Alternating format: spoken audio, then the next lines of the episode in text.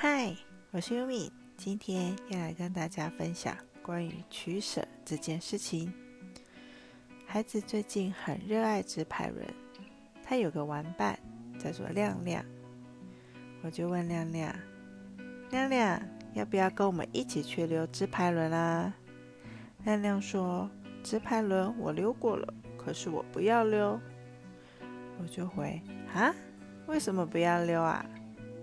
亮亮就说：“因为我都一直跌倒，所以我才不要溜。”其实啊，人生就这么长，世界上呢有趣的事情很多，没办法每件事情都要去参与，都要去完成。